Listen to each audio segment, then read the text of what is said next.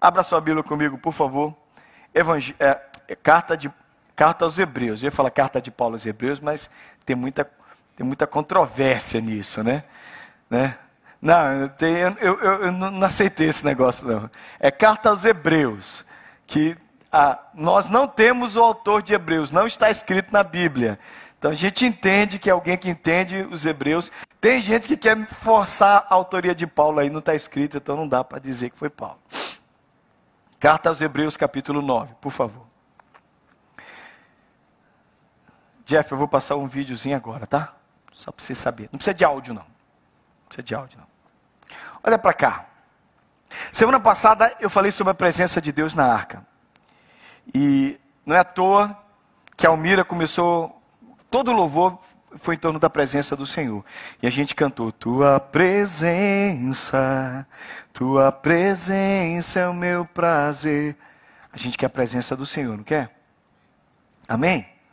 Mas a gente tem que concordar que a maioria de nós, a maioria dos crentes não entende a presença do Senhor. E quando a gente começa a olhar para a Bíblia, o que acontece é que quando você bate o olho na Bíblia, que você resolve ler a Bíblia, levar a sério, você lê o Gênesis, quando você chega no Êxodo, você se depara com um templo na verdade, uma tenda, um tabernáculo. E você começa a olhar para tudo aquilo, e você começa, pode desligar as luzes, você começa a olhar para aquilo e você diz: o que, que é isso? Como é que é? O povo todo morava em tendas, o povo de Israel vivia em tendas, eles viviam cada um na sua própria tenda.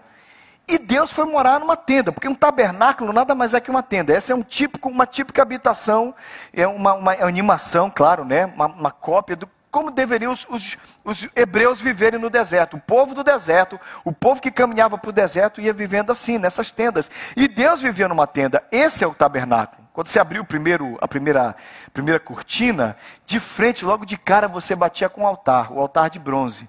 Você ia ver algum sacerdote mexendo com algum tipo de, de animal, cortando, é, tirando as vísceras, e sobre o altar de bronze, o maior e mais importante, logo no início, é, é, dos utensílios, era o altar do sacrifício. O fogo deveria arder continuamente sobre esse altar e não deveria se apagar.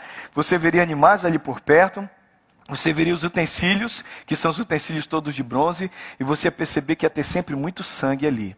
Porque tudo tinha que estar com sangue. Você ia, logo depois você ia se aproximar de algo muito interessante, que era uma bacia de bronze, uma pia.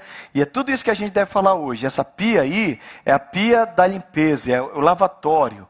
Ali o sacerdote que estava descalço, ele lavava as mãos e lavava os pés. E só então ele se aproximava disso aí, que é o segundo véu, que é o véu que dá acesso ao santo. Lembra que a tenda era coberta com vários tipos de, vários tipos de, de tecido. Então, rapidinho eles fizeram na animação, são três, quatro cobertas, cobertas de cores específicas. Tem muito significado em tudo isso, tem muita importância em todos esses, em tudo isso. A gente não vai falar isso, nós não temos, nós teríamos assunto para anos para falar de toda essa simbologia. E você vai lendo isso, você vai dizendo, mas por que, que Deus tinha que falar das argolas? Por que, que Deus tinha que falar dos cantos? Por que, que Deus tinha que falar dos detalhes? Por que, que tinha que explicar tudo? Por que, que tem que explicar o que tem lá dentro? Até mesmo a coberta tinha que ser explicada, porque lá dentro tem essas coisas tão especiais. Você tem um candelabro tão bonito, são seis três hastes que saem de uma haste principal, ao todo são sete. São sete luzes, uma haste principal, e é muito importante que você lembre que tem uma haste principal, saem três para a direita, saem três para a esquerda, fazem sete luzes ao todo. Essa era uma peça toda de ouro, completa, perfeita, linda, muito decorada, provavelmente muito mais bonita do que isso aí que vocês estão vendo agora. Logo lá na frente você teria a mesa dos pães da proposição, sempre estavam pães, bolos em adoração ao Senhor. Aquele era o jeito que Deus era adorado, e tudo isso tem um sentido, mas você vê que o pão está lá. O pão já fazia parte da adoração e do louvor naquela época. O pão está ali. E logo depois, se você olhasse para frente, você tinha um altar de incenso. O altar de incenso que tem a ver com as orações e tudo mais que a gente faz. Eu não vou deixar o filme seguir todo, porque logo depois tem o, o, a cereja do bolo, e a cereja do bolo eu só explico no último, no último sermão. Você abre, é, ó, Tão bonito o sacerdote mexendo com incenso, havia sempre adoração. E claro, se você abre o véu, esse véu que foi rasgado, esse é o véu principal, você chega na arca da aliança, no lugar chamado. O que é que tem dentro da arca da aliança? Um pote de maná, a vara de Arão que floresceu e as tábuas do dez, dos dez mandamentos. Pode parar aí, Jeff. Deus mandou isso acontecer. Deus mandou. Aí você fala, mas por que, que tanto detalhe? Gente, olha para olha cá, gente. Deus não é prolixo. Vocês têm que entender sobre isso. Você sabe o que é prolixo? Prolixo é aquela pessoa que ela vai explicar uma coisa, ela passa horas explicando aquilo que ela poderia falar em 10 minutos. Sabe aquela pessoa que vai no hospital e ela fala assim: quando eu cheguei no hospital, gente, as paredes não eram todas brancas, mas o rodapé era azul. E sabe, todo o piso, ele vai falar do médico, mas ele está falando do piso do hospital ainda. Isso é prolixidade. Você gasta muito tempo em, de, em detalhes desnecessários, e daqui a pouco você fica essa pessoa, e, e, porque gente ansiosa como eu vai ficando desesperado, porque é tanto detalhe. Mas você vai falar do piso? Não. O assunto é a parede do hospital? Não. Então por que, que nós estamos gastando tempo aqui? É a minha mente funciona desse jeito. Vamos para o ponto. Você não vai falar do médico? É, é o médico. Então, o médico ia me dar o diagnóstico. Mas, gente, o médico estava com uma batina branca tão bonita, pelo amor de Deus. Não vai dando um desespero em você, não. Em mim vai dando. Porque quanto mais prolixo você é, mais eu penso que você está perdendo tempo e o meu tempo também. Na prolixidade que eu vejo que existe nesse mundo, eu não posso aplicá-la em Deus. Senão você vai achar que Deus ficou gastando tempo. Aí ele explica tudo aquilo. Então vai ter uma argola por onde passa a vara para o sacerdote colocar a arca em cima do ombro. Deus não é prolixo. Se Deus explica tudo isso em detalhes, há um motivo. Se Deus explica tudo isso com riqueza de detalhes, há uma razão. E nós temos que entender a razão. Hebreus capítulo 9, a partir do versículo 1. Vocês estão comigo? Um pouquinho da razão se encontra só na leitura desse início do capítulo. Ora, a primeira aliança tinha regras para adoração e também um tabernáculo terreno. Ou seja, a aliança que estava lá no Antigo Testamento, a primeira aliança. Foi levantado um tabernáculo na parte da frente, chamado Lugar Santo. Estava o candelabro, a mesa dos pães da preposição, os pães da presença. Por trás do segundo véu havia uma parte chamada o quê? Estão comigo aí? Santo dos Santos, onde se encontrava o altar de ouro para o incenso e a arca da aliança, totalmente revestida de ouro. Nessa arca estavam um vaso de ouro contendo o maná, a vara de arão que floresceu e as tábuas da aliança. Está batendo aí com o texto de vocês? Bateu com o filminho que vocês assistiram? Está mais visual, né? Acima da arca estavam os que com sua sombra cobriam a tampa da arca. A respeito dessas coisas, não cabe agora falar detalhadamente.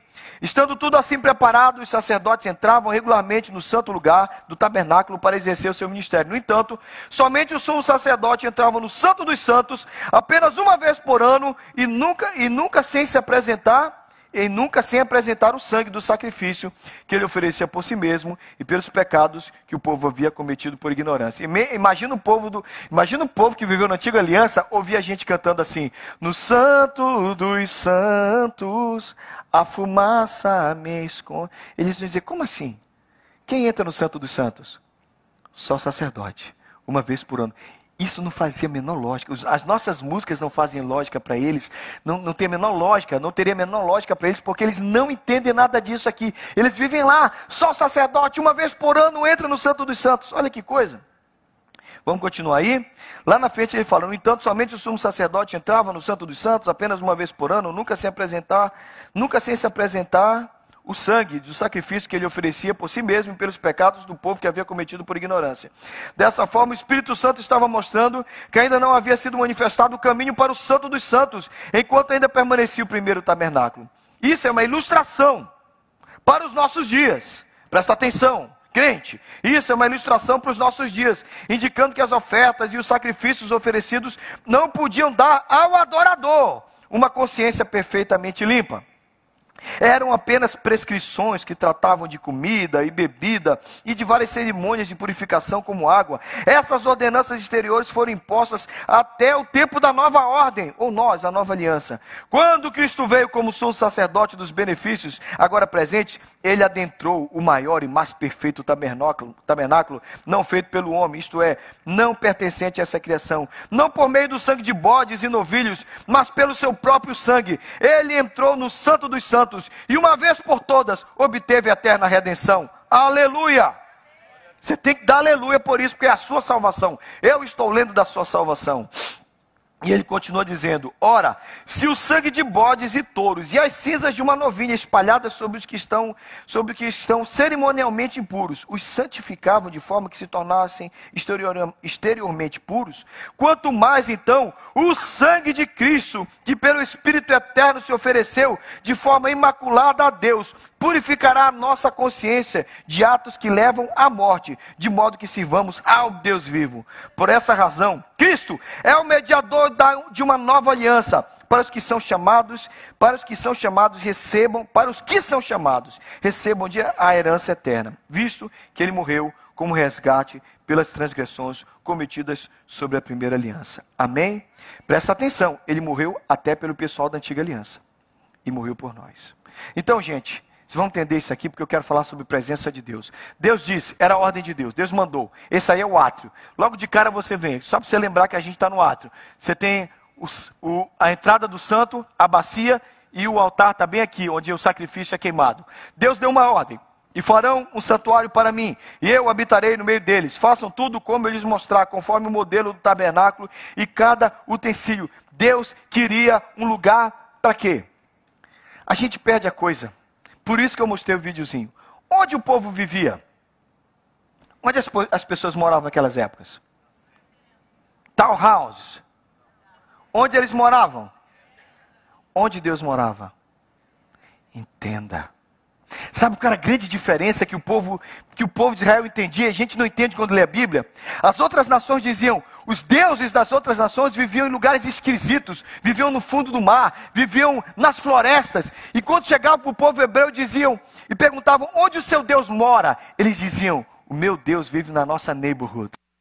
Porque o meu, eu moro numa tenda, mas o meu Deus mora numa tenda.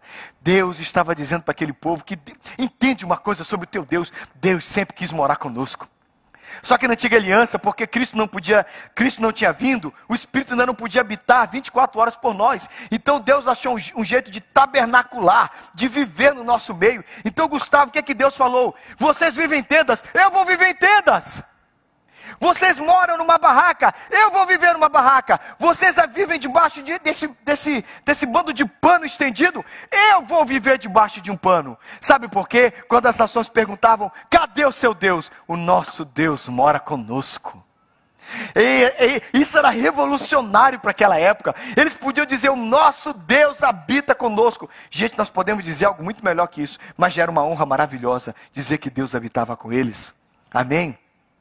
Deus sempre quis habitar. Por isso que Deus criou um templo móvel que ele pudesse andar com o povo. E Deus andava e Deus caminhava com o povo no deserto. O povo podia dizer: "O nosso Deus caminha conosco no deserto". Por isso que os filisteus se assustavam. Eu li semana passada quando eles diziam: "O Deus dos hebreus anda com eles. O Deus dos hebreus mora com eles. O Deus dos hebreus tabernacula com eles. O Deus dos hebreus habita em tendas com eles". Deus sempre quis morar conosco. Gente, Deus sempre quis habitar com o homem. É o prazer de Deus. Então você olha para esse lugar, para esse tabernáculo, e você entende que ele tem três partes. A primeira parte é um lugar chamado átrio. É o pátio. Quando você abria aquele lugar, você só tinha duas coisas: o altar que eu falei há pouco, com aqueles quatro chifres, um em cada ponta, e a, e a pia, e aquela pia, aquela pia para lavagem. O que, que a gente aprende sobre a presença de Deus? Irmãos, eu não estou falando sobre o tabernáculo só por falar. Eu quero que você entenda que nós temos algo muito superior ao que eles tinham. Mas o tabernáculo está tão detalhado na Bíblia. Quando você lê, eu quero que você leia. Quando você começar a ler Êxodo, que você lê e diga: Ah, é por isso. Quando você chegar em Levítico, você tem que abrir o seu coração. Gente, tudo aponta para uma coisa só. Aponta para Cristo. Logo que você entrava, você ia achar um altar. Um altar, o altar do sacrifício. O altar onde a, a ovelhinha era queimada. O altar com chifres. E quando você olha para os chifres, por que, que tinha chifres? Quando eu estava estudando sobre isso, todos os autores, de um modo geral, falam que os chifres falam da, da justiça de Deus. Por isso que o sangue era tomado e era passado. Gente, o único sangue que resolve, você sabe qual é, nós acabamos de ler, mas naquela época eles só tinham esse sangue. Quando você chegava, que você olhava o tabernáculo, que você via o altar, você sabia, alguém morreu para que a gente possa entrar aqui. Isso aqui é verdade nessa manhã. Alguém, alguém morreu para que você possa estar aqui. Todo o nosso processo passa por isso. Nós hoje nós não honramos nós não temos ali na entrada um altar para que o Ricardo chegue com a Larissa e o Ricardo ia chegar e ia dizer assim: Eu cometi pecado essa semana, eu trouxe uma ovelhinha. Era muito interessante o que acontecia. O Ricardo, se ele viesse e eu fosse um sacerdote, e nós estivéssemos na realidade daquela época, o Ricardo viria, traria ovelhinha, ele ia impor as mãos sobre a ovelha. E a impor, o impor as mãos nessa situação muito interessante, ele diz que o meu pecado vá sobre ela, que a pureza dela venha sobre mim. Então ele ia para casa perdoado, e a ovelhinha morreria no, no lugar do Ricardo, e o pecado dele seria perdoado. Eles entendiam isso. Por isso que quando João Batista olhou para Jesus e disse: Eis o Cordeiro de Deus que tira o pecado do mundo.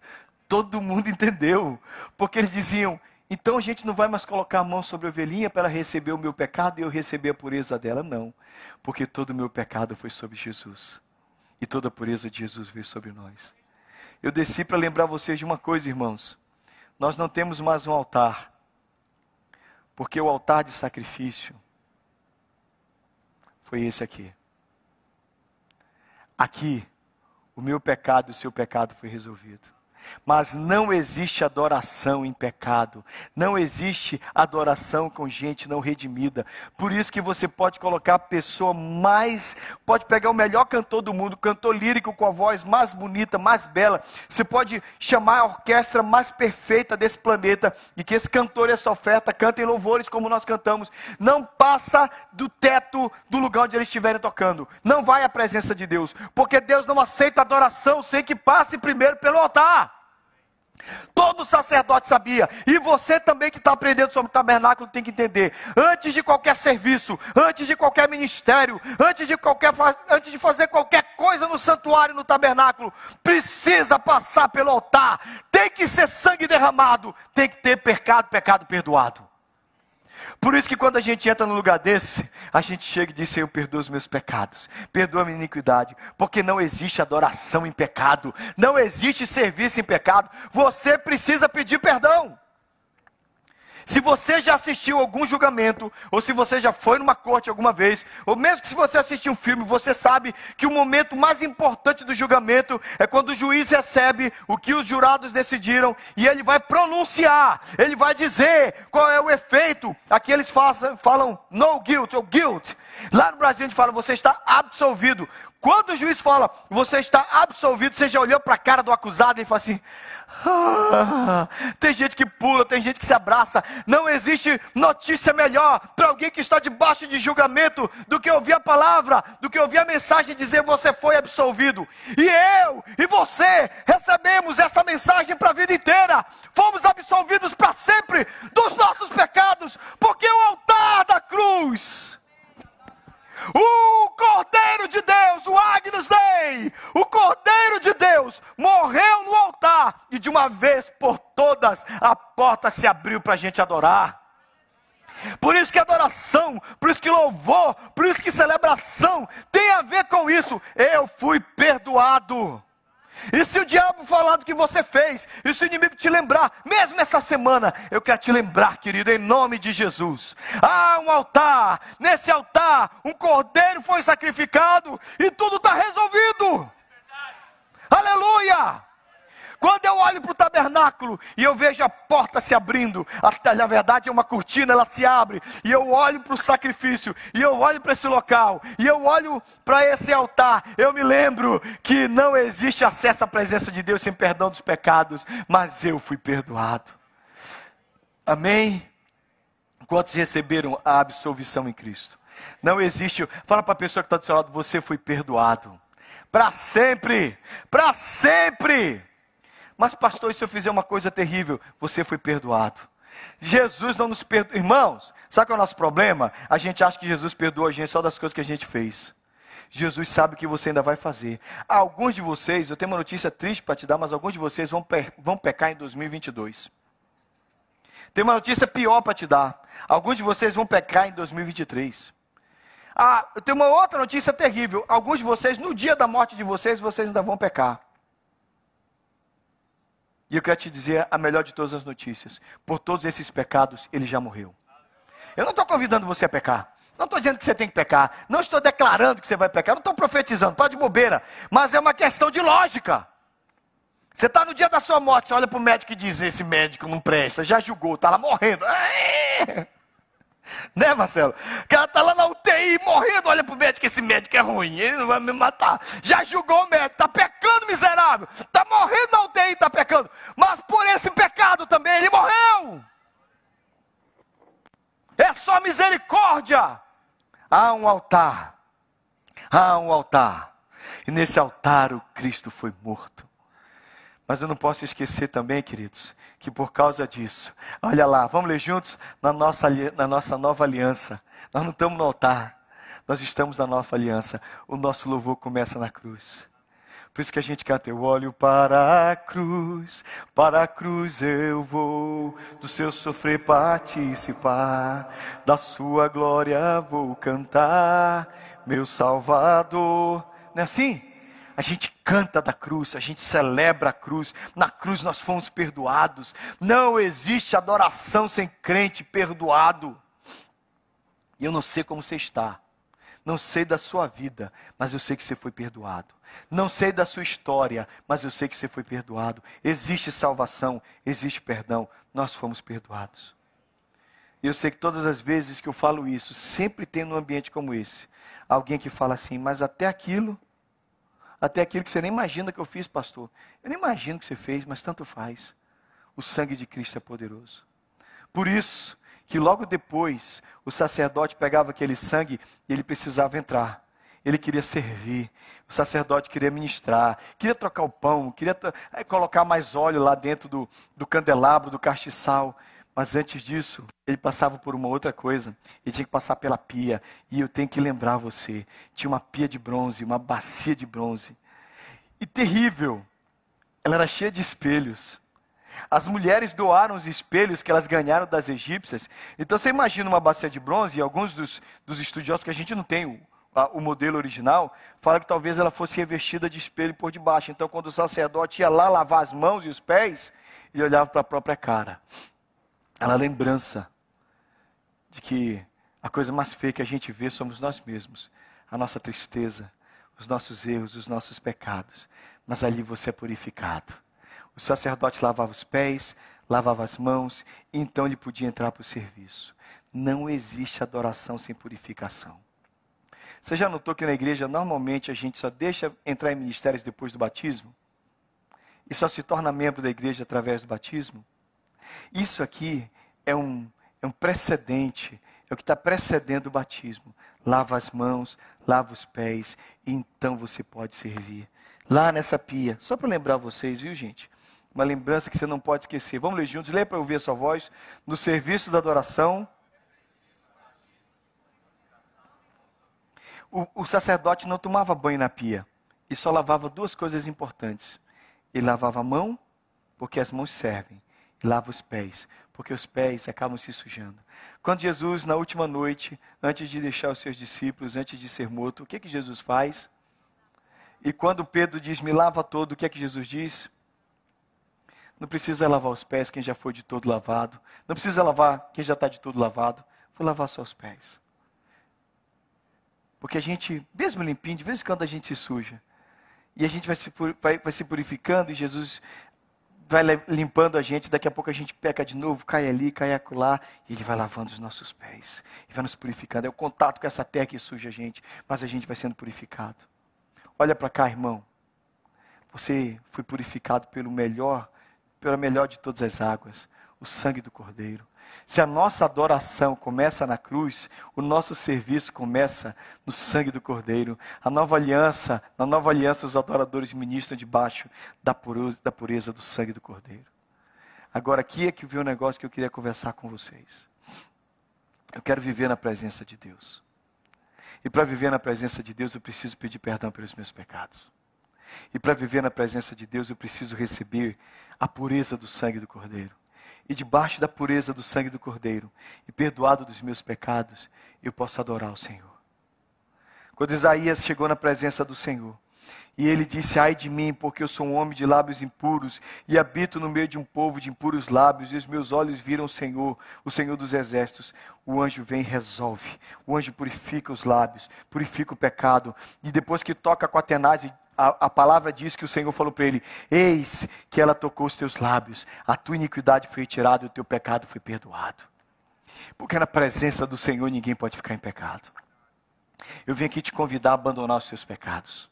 Porque isso aqui não é evangelho, isso aqui não é igreja se você continua vivendo nos seus pecados. Abandone os seus pecados. É uma coisa simples. Chegue ao altar, olhe para o Cordeiro, olhe para o Senhor de todas as coisas. Digo, Senhor, porque o Senhor morreu por mim, eu quero parar de pecar. Eu quero abandonar os meus pecados, eu quero viver para o Senhor. Abandone os seus pecados, arrependa-se, receba o perdão de Jesus Cristo e venha receber o sangue, receba a pureza e vá viver para a glória do Senhor. A adoração na igreja é de mãos puras, mãos santas levantadas, onde as coisas foram abandonadas. E eu não quero mais viver para isso. Eu quero viver para o Senhor Jesus. Talvez você veja aqui só para participar do culto. Quer chamar o pessoal do louvor para cá? Você veio para cá participar do culto e talvez você está aqui assistindo o culto e dizendo: Que bom, pastor. Queria vir no culto, queria assistir, queria cantar umas músicas. Eu quero que você tenha um desejo por algo muito maior nessa manhã. Que tal, em somente assistir um culto, você experimentar o toque da presença do Senhor? Mas antes que você experimente o toque da presença do Senhor, você precisa sentir o toque do sangue do Senhor te purificando dos seus pecados. Aqui é lugar de arrependimento, aqui é lugar de quebrantamento, aqui é lugar onde a graça de Deus se manifesta. Mas eu não posso deixar e não posso pregar o Evangelho completamente sem dizer: nós pecamos, alguns de vocês pecaram e pecaram gravemente. Peça perdão dos seus pecados, receba o perdão dos seus pecados, comece a viver para Jesus. Talvez você está olhando para o altar Talvez você está olhando para o Senhor e você está dizendo, eu quero servir esse Deus, mas existem coisas na minha vida que não estão funcionando. Então, que tal você parar? Que tal você parar? Que tal você abandonar essas coisas? Que tal você renunciar ao pecado e dizer, vale mais a pena estar na presença do Senhor? Não adianta você cantar, tua presença, tua presença é o meu prazer. Mas como é que você entra na presença se você gosta do pecado? As coisas não combinam. A palavra de Deus diz que a gente não pode servir a Deus e ao mundo. A gente não pode servir a Deus e as riquezas. A gente não pode servir a Deus e esse século. A gente tem que escolher um deles. Igreja do Senhor, nós temos que viver para Deus e renunciar a esse mundo. E daquilo que nós temos pecado, contumazmente, onde nós temos pecado insistentemente, vamos receber perdão, o lavar de Cristo e vamos viver uma nova vida na presença do Senhor. Talvez você veja aqui essa manhã, ouviu essa mensagem. Arrependa-se dos seus pecados. No altar receba o perdão. Seja lavado no, na melhor de todas as pias. Não na pia do tabernáculo, mas no sangue do Cordeiro. E vem para dentro do Santo dos Santos. Só assim você vai sentir a presença do Senhor. Não adianta querer sentir a presença, não adianta querer se arrepiar, não adianta querer sentir o um negócio, não adianta querer falar em língua, você pode querer o que você quiser. Não basta querer, você tem que se arrepender, e você tem que ser purificado, e você tem que ser lavado no sangue de Jesus. E quando você for lavado, quando você passar pelo altar, e você receber o perdão, você vai poder sentir a presença do Senhor. Curva sua cabeça, feche os seus olhos. Em nome de Jesus. Você pode e você deve receber perdão do Senhor. Se o Espírito Santo falou com você em algum momento, se o Espírito Santo falou com você em algum momento, em nome de Jesus, se o Espírito Santo falou com você em algum momento sobre pedir perdão, é hora de você pedir perdão. Você sabe onde você tem vivido, você sabe onde você tem pecado, você sabe onde você tem errado. Confesse, peça perdão ao Senhor, peça graça de Deus, receba do Senhor. A igreja não é lugar de acusação, mas a igreja é o lugar onde o Espírito Santo nos convence do pecado, da justiça e do juízo. Você sabe que você já esteve mais próximo de Deus. Você sabe que você já buscou a Deus com mais intensidade. E você sabe onde o seu coração tem sido amarrado por esse mundo.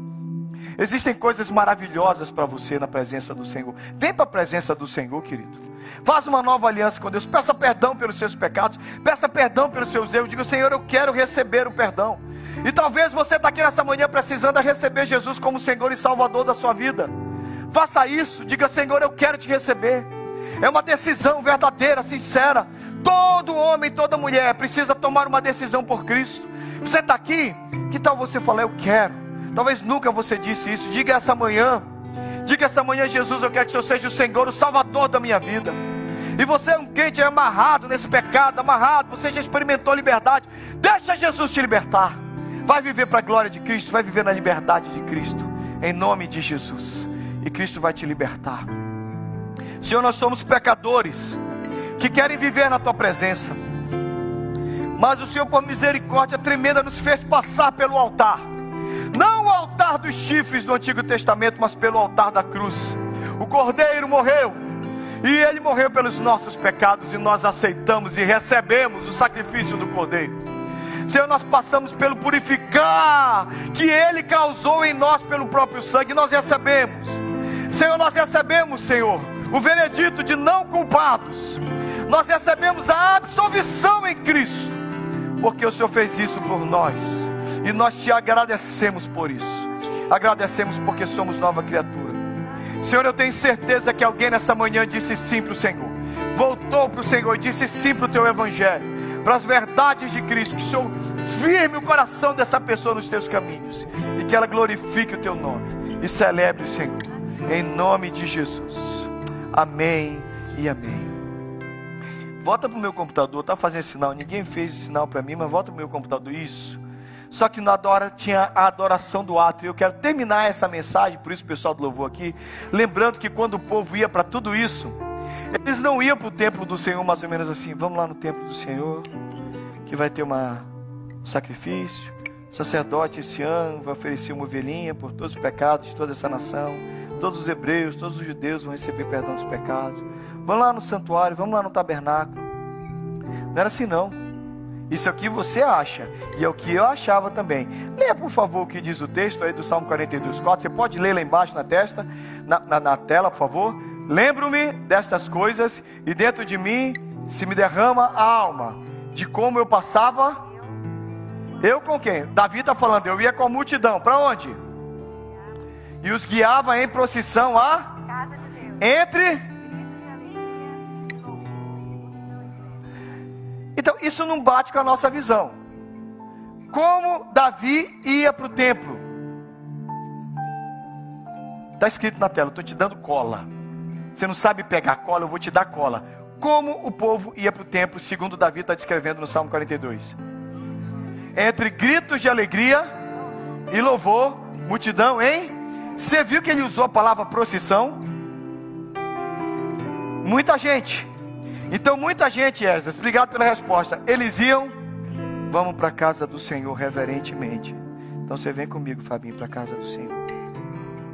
Para casa do Senhor. Era assim que eles iam? Davi, que era rei, mas que era um homem apaixonado pela presença do Senhor, guiava o povo entre. Obrigado, Odaí. Entre gritos de alegria e louvor. E Multidão em festa. Isso parece conosco? Às vezes não. Então eu quero convidar você a vir para perdão. Vir para o perdão do Senhor. Entre gritos de alegria e louvor, multidão em festa. Sabe qual é o nosso problema, irmãos? Nós demos a festa para o mundo. A igreja deu a festa para o mundo. Esse é o nosso grande pecado. Quem sabe fazer festa? O mundo, o mundo não sabe fazer festa. O mundo não sabe fazer festa. O mundo precisa de cerveja, o mundo precisa de cocaína, o mundo precisa de LSD, anfetamina, o mundo precisa disso para fazer festa. Eles são muito fraquinhos. Mas eles são fraquinhos demais. Então eles precisam de tudo isso. Eu só preciso do Espírito Santo. Eu só preciso do Espírito Santo. E sabe de uma coisa? Um dia eu estava falando com uma pessoa e falou assim: e se não tiver céu, e se Deus não existir? Eu disse: tudo bem.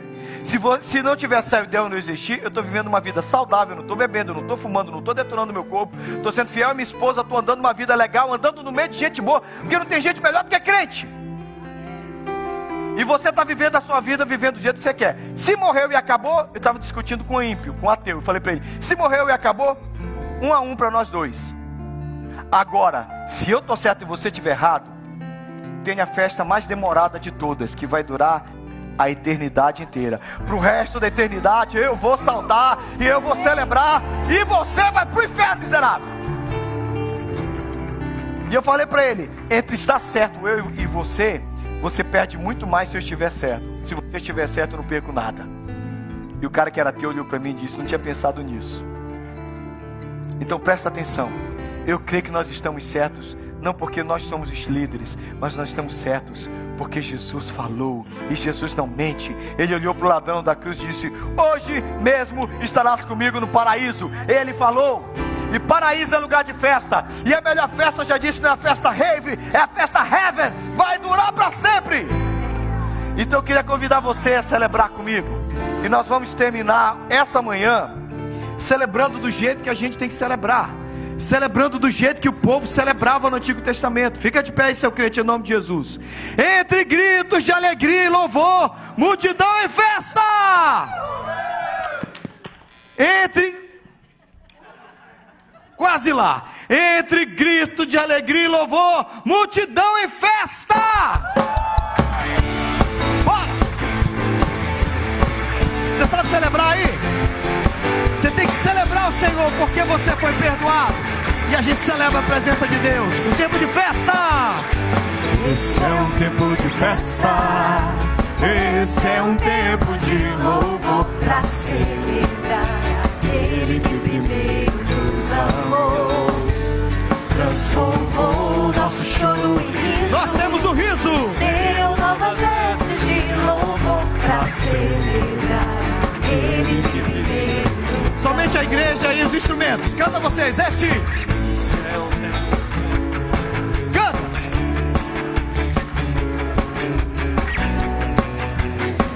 Lindo. As vozes de vocês são as mais lindas. Transformou.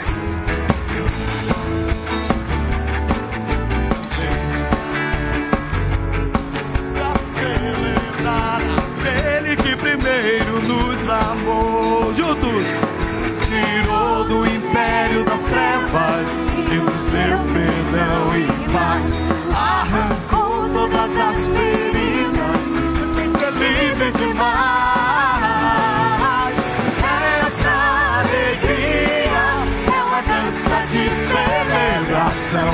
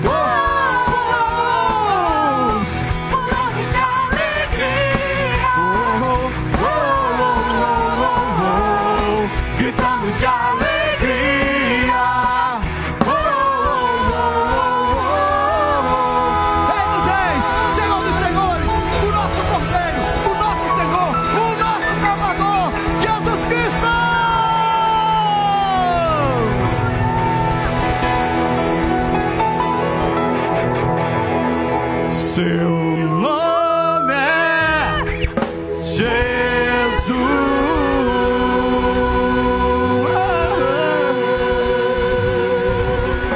Deu para esquentar? Eu acho que vocês não sabem pular. Pô, galera, vocês não sabem pular. Vocês não sabem pular. Vocês não acho que vocês desaprenderam a pular, Gideão. Eu acho que a glória de Deus pode encher esse lugar na alegria. Deus é um Deus da festa da alegria. Multidão em festa. Vai lá, Hilton, pode soltar. Vamos ver se vocês sabem pular. Porque na presença do Senhor dá vontade de pular. Dá vontade de.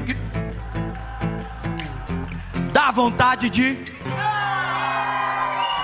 Dá vontade de correr. Dá para fazer isso? Vocês vão. Dá vontade de pular. Quanto serve ao Deus vivo? Vai então. Vai, Hilton.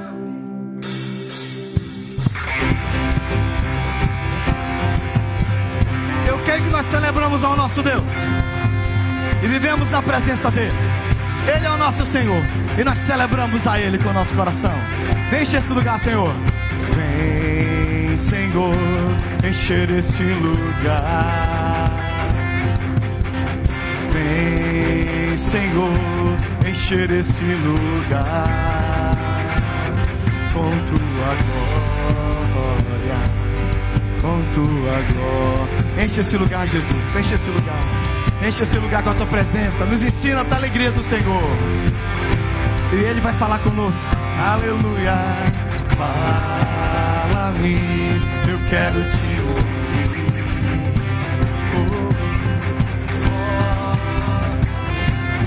Quero te sentir.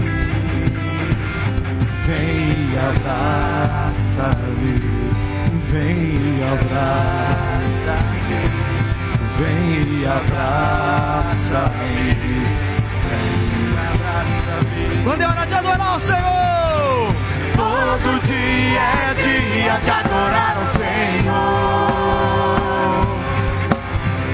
Conto os segundos só pra te encontrar. E aí?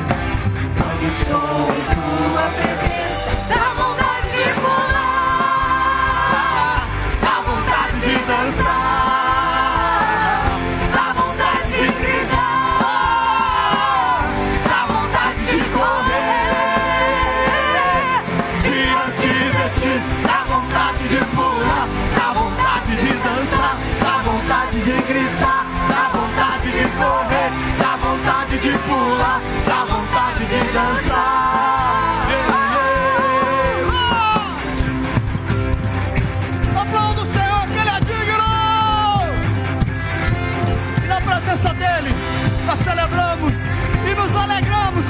digno. Aleluia! Fala-me! Fala-me! Quero te ouvir. Oh, toca-me! Toca-me, quero te sentir. Canta, igreja! Vem! Abraça-me, vem e abraça, Sinta o braço de Jesus. Vem e E